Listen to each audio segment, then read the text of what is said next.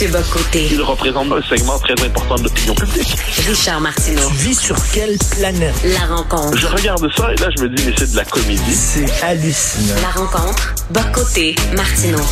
Alors hier, c'était le 1er mai, euh, la fête des travailleurs. Au Canada, au Québec, c'est souligné, mais bon, pas plus que ça en France. Attends une minute, tassez-vous. Le 1er mai en France, comme le 14 juillet, c'est, une, une fête importante. Là. Euh, le gros syndicat de la CGT qui est dehors avec le journal L'Humanité, puis euh, camarades de tous les pays, euh, unissez-vous. Et puis, euh, bon, les travailleurs en France, il y a certains qui se prennent encore là, pour des cheminots à l'époque de Émile Zola. C'est une grosse affaire. Et puis hier, euh, Mathieu, ça beaucoup. Euh, est-ce que c'est vrai que quand même le 1er mai, c'est une date importante pour la France? Ah, bien sûr, bien sûr, parce que c'est un pays qui a une forte tradition ouvrière, une forte tradition communiste, faut pas l'oublier. Hein. La, la France, c'est un pays où le Parti communiste existe encore. Et aux dernières élections présidentielles, Fabien Roussel était plutôt bien vu. Euh, J'ajouterais même qu'il était le candidat des communistes et il était même plutôt bien vu à droite parce que c'était vu comme le représentant d'une gauche classique euh, pré-woke, presque une gauche anti-woke. Donc c'était le le- l'homme de gauche préféré de la presse de droite, on fait comme ça. Ensuite, il y a un contexte en ce moment avec la loi sur les retraites. Donc, le 1er mai, c'était une grande journée de mobilisation euh, qui était réussie pour l'essentiel. Donc, c'était euh, une mobilisation sociale très euh, très vaste. Les syndicats étaient encore unis. Le seront-ils demain? On verra. Mais ils ont été unis pendant ces derniers mois. Donc, c'est une tradition forte. Ensuite, ce qui s'est passé hier, et c'est important de le dire, c'est qu'on assiste à la croissance en France et partout en Europe, en fait, non seulement de casseurs, comme on dit quelquefois le terme est inadéquat, mais d'une mouvance d'ultra-gauche de plus en plus violente. Euh, pour eux, et casser pour eux, c'est une méthode. Pour casser pour eux, c'est une manière d'exister politiquement. Mais quand on dit casseur, euh, théoriquement, tu pourrais avoir des casseurs de tous les courants. Mais là, c'est vraiment une ultra-gauche de plus en plus violente. Ils étaient des milliers et qui arrivaient avec l'intention non seulement de troubler la fête, non seulement de la détourner, de la pousser vers le chaos, de la pousser vers le conflit le plus radical, mais aussi de casser du flic, mais aussi de tuer du flic. Et ça, je pense que c'est la, la, la nouvelle étape qui a été franchie par cette ultra-gauche. Euh, elle aimait affronter les policiers dans des, des forces de l'ordre, hein, dans des champs, en ville, jouer à la guérilla urbaine. Hier, ils ont lancé des cocktails Molotov sur les policiers. Il y en a un qui s'est transformé en torche humaine. Je crois qu'on était capable de le sauver par ailleurs. Il était préparé, mais euh, il, y a des- il y a désormais une volonté de, de meurtre qui habite cette ultra-gauche, qui, euh, donc la mouvance Black Bloc, hein, les antifas et tout ça. Donc, évidemment, il ne faut pas réduire les manifestations d'hier à cette ultra-gauche. Il ne faut pas croire que tous les troubles qu'on a vus dans la rue, c'est représentatif de l'état d'esprit du peuple français. Les Français sont majoritairement très hostiles à la réforme des retraites, mais ils ne sont pas favorables au désordre.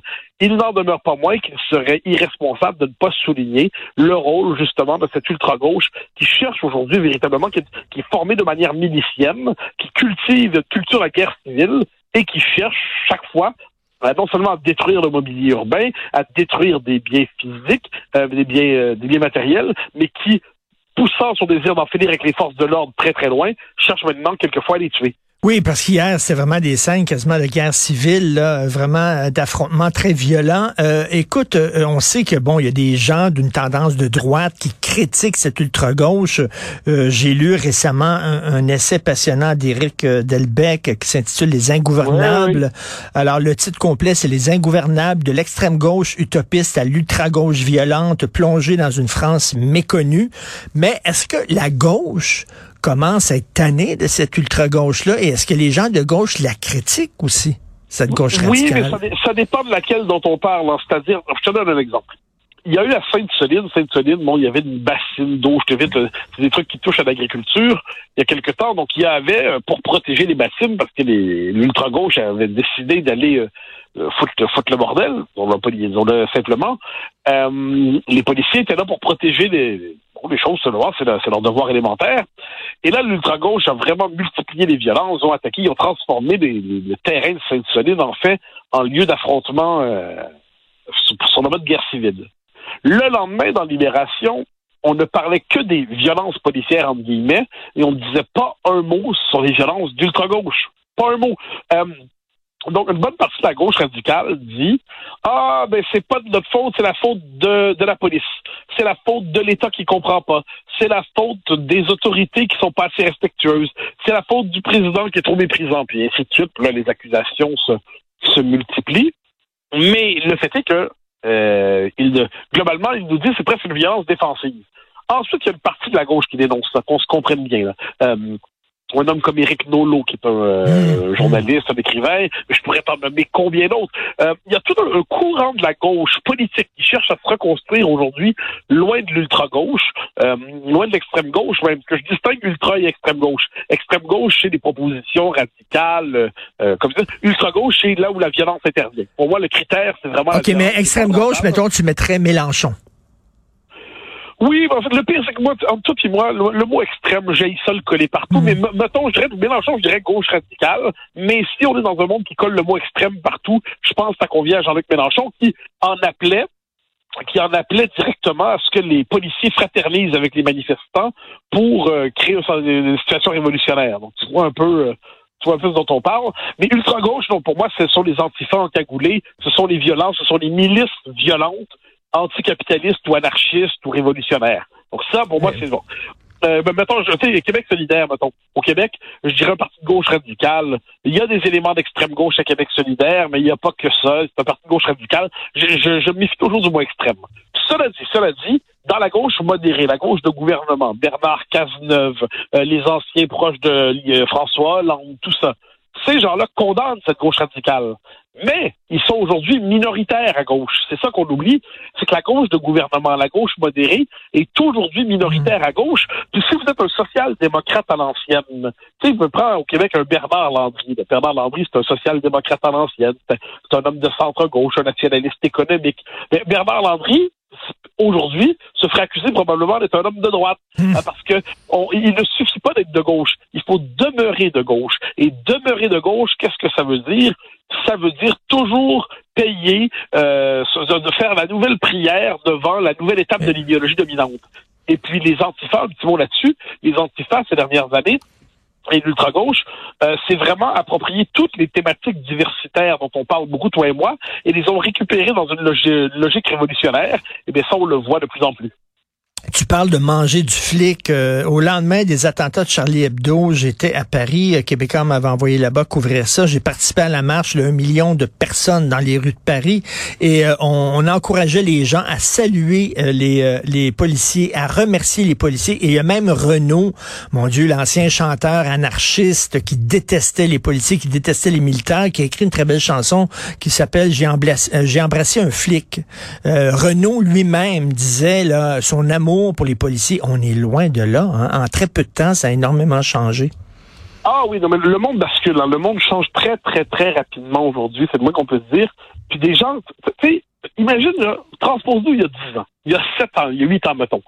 Euh, un monde où on considère, moi je reviens toujours sur cet exemple-là parce que c'est le plus marquant, où on considérait qu'il est euh, normal qu'on puisse changer de sexe simplement euh, en fonction du ressenti du moment personne n'aurait imaginé que c'était possible. On aurait dit c'est une idée de fou. Euh, il y a quelques années encore, les, pour multiplier les exemples, qui aurait cru qu'il y a quelques années encore, la, la suprématie blanche, ce serait un concept utilisé non pas pour décrire le Ku Klux Klan, mais décrire le fondement même de la civilisation occidentale. Qui aurait imaginé ça? Qui aurait imaginé, il y a quelques années à peine, qu'on assimilerait, on assimilerait l'enseignement des mathématiques classiques à la suprématie blanche? Qui aurait, je peux faire la liste de qui aurait imaginé, qui aurait imaginé? Eh bien là, on y est aujourd'hui. Donc, on essaie de faire ce qu'on peut dans ce monde qui nous tombe dessus, qui cette révolution, c'est comme ça, qui nous tombe dessus de partout, puis on essaie de garder la tête froide, puis on constate que dans ça, il y a une dimension violente qu'il faut nommer. Mais c'est fou, alors que tant de pays qui nous en veut, hein, la Chine, la Russie, deux empires maintenant qui font alliance contre l'Occident, au lieu de se tenir debout et de dire nos valeurs, je m'excuse, mais sont meilleures que les valeurs mises à, l'avant par votre régime, par vos régimes. On est des valeurs de liberté, de démocratie. Nous sommes fiers. Au contraire, on n'arrête pas de s'auto-flageller et de, de, de, de, de s'accuser de tous les maux du monde. Ben, c'est ce que dit un intellectuel assez intéressant comme Nicolas Baverès. Alors, Nicolas Baverès, c'est un intellectuel aronien, on pourrait dire euh, libéral de centre-droit, euh, qui euh, a publié un livre récemment sur la crise des démocraties devant les, nouveaux empires autoritaires. Puis il nous dit les démocraties sont, doivent défendre leurs valeurs, leurs Ben principes, oui. justement, devant ces régimes qui n'ont pas les libertés. Mais il note qu'elles sont rongées par un pire woke intérieur. Et c'est le drame de nos sociétés. Parce que moi, je, je, je- avec les années, moi, je, suis passé d'une position, je, je m'excuse, une forme de relativisme modéré en matière de relations internationales. Je pense que le modèle occidental, je, suis très heureux d'y être. Je pense pas qu'il soit immédiatement universalisable. On verra dans un siècle, on verra dans un millénaire si les valeurs occidentales ont pris partout. Je pense qu'il faut accepter la diversité du monde avec ce qu'elle est. C'est comme ça. Euh, je dirais, la, Chine n'est pas à la veille de devenir une extension du New puis la Russie non plus. Inversement, pour ce qui est de notre coin du monde, ben, j'espère qu'on va le défendre véritablement. J'espère qu'on va dire que nous, le, coin du monde qui est à peu près le nôtre, on défend les valeurs auxquelles nous tenons, puis non seulement les valeurs, les principes, les mœurs, les traditions, la culture, tout ce qui fait qu'on est plutôt, on est, on est chez nous ici. Eh bien, ça, on en est plus capable, justement, contre cette espèce de, de crise de la rationalité, cette crise de névrose à grande échelle qui nous amène, justement, à douter de la légitimité de notre civilisation.